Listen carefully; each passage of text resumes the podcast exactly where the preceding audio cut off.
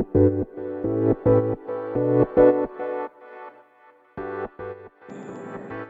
い、皆様こんばんは、荒木千恵です。このチャンネルでは、見習いこんまり流片付けコンサルタントである私が、もっとお片付けがしたくなる、そんな理由についてお話ししていくチャンネルでございます。ということで、本日もお聴きいただきありがとうございます。あの、今日はですね、お片付けでサステナビリティ、持続可能性について考えようというテーマでお話しさせていただきたいと思います。で、この理由について話す前に少しサステナビリティとかサステナブルっていう言葉について説明させていただきたいのですが、最近この言葉よく聞くようになったと私は感じています。で、どういうことかというとですね、えっ、ー、と、日本語に訳すと、持続可能なとか持続可能性っていう意味になるんですが、例えば、ご自身が持っている持ち物だったり、この地球の環境だったりもそうなんですけれど、えっ、ー、と、長期的に使えるように、私たちの次の世代、さらにその次の世代が使える状態にしておく、持続可能な状態にしておく。これがサステナビリティとかサステナブルっていう言葉なんですけれど、身近なところで最近起こっているのが、例えばプラスチックのストローが紙に変わったとか、えっ、ー、と、コンビニのビニール袋が有料化されたとか、これが、まあ、いわゆるエコと言われている現象なんですけれど、で、お話を片付けでサステナブルについて考えようっていうお話で戻すんですが、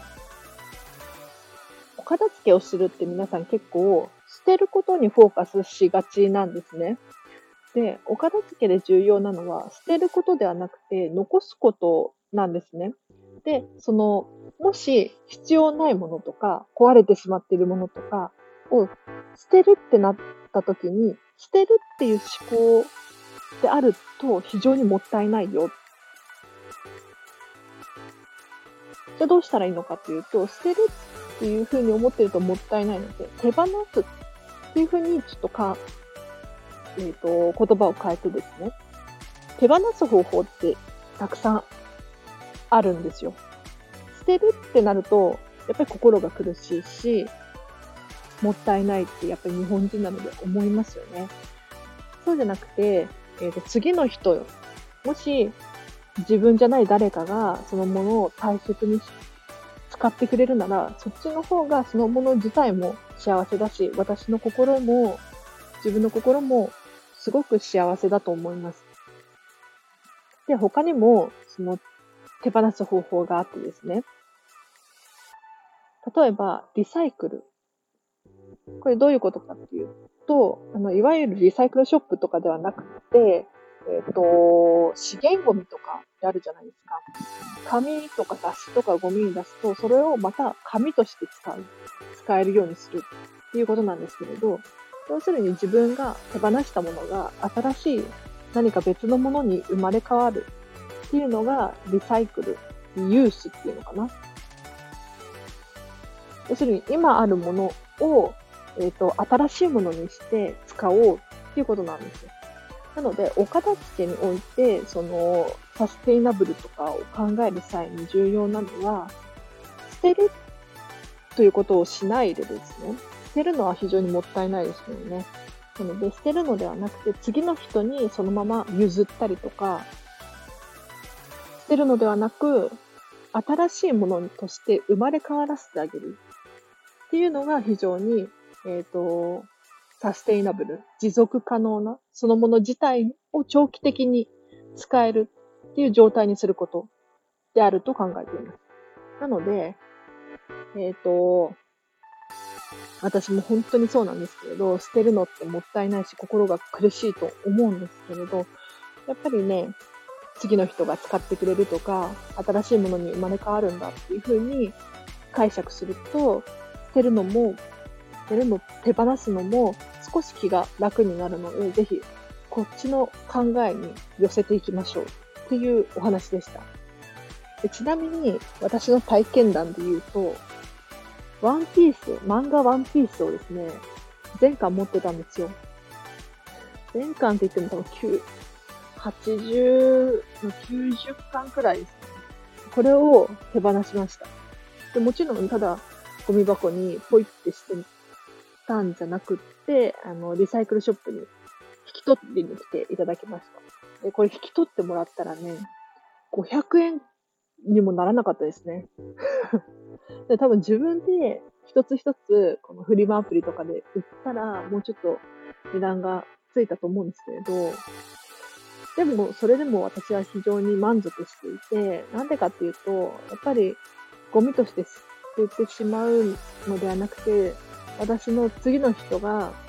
その漫画を読んで幸せに気持ちになってくれるなら、本当に心が、うん、嬉しかったです。500円でも、あもう500円すらもうは幸せですね。次の人が幸せになる、プラス500円。本当に幸せでしかないなと思いました。なので、ぜひ、あの、捨てるのがもったいないとか、これ買ったの高かったんだよねとか、まだ使えるんだよねっていう人がいるのであれば、それ考えもったいなくって、次の人に譲ろうとか、新しいものに生まれ変わってもらうとかそういう考えにして、もう思い切って手放してしまうっていうのがおすすめです。では、今日もお聞きいただきありがとうございました。ちょっとこれね、テイク何回目だっていう、10回くらい撮ってるんですよ。本当に難しいサステイナブル。私も多分理解がまだまだできていなくって説明が分かりにくかったかもしれません。本当に申し訳ないです。私もこれからサステイナブルとか勉強していこうと思ってます。例えば、もう本当に、うん、食事とか、なんだろうな、食べ放題っていう文化が日本にはあるじゃないですか。食べ放題、飲み放題みたいな。あれって全然エコじゃないなって。要するに自分が欲しいもの、満足する量を超えて摂取するっていうのがあんまりエコじゃないななんて思っていてですね。これって、なんだろう、多分外国の人から見たら、うん、よく思わない、思われない文化なんじゃないかなとか最近思ったりしています。なので、このサステイナブル、本当に、今はまだあんまり騒がれてないんですけど、今後多分数年後とかにかなり一般的になってきて、例えばまだお肉食べてるのみたいな時代が来るかもしれないですよね。ちょっとわからないんですけれど、私は全然ベジタリアンとかではないんですが、必要な容量を超えて所持しているとか、食べているとかっていうのは、あんまりよく思われない時代が来るんじゃないかななんてちょっと思っています。まあ、もちろん私の勝手な考えで、また外れなことを言っている可能性もあるんですけれど、このサステイナブルっていう言葉が今後どうなるのか私自身も気になるので、もうちょっと、もっと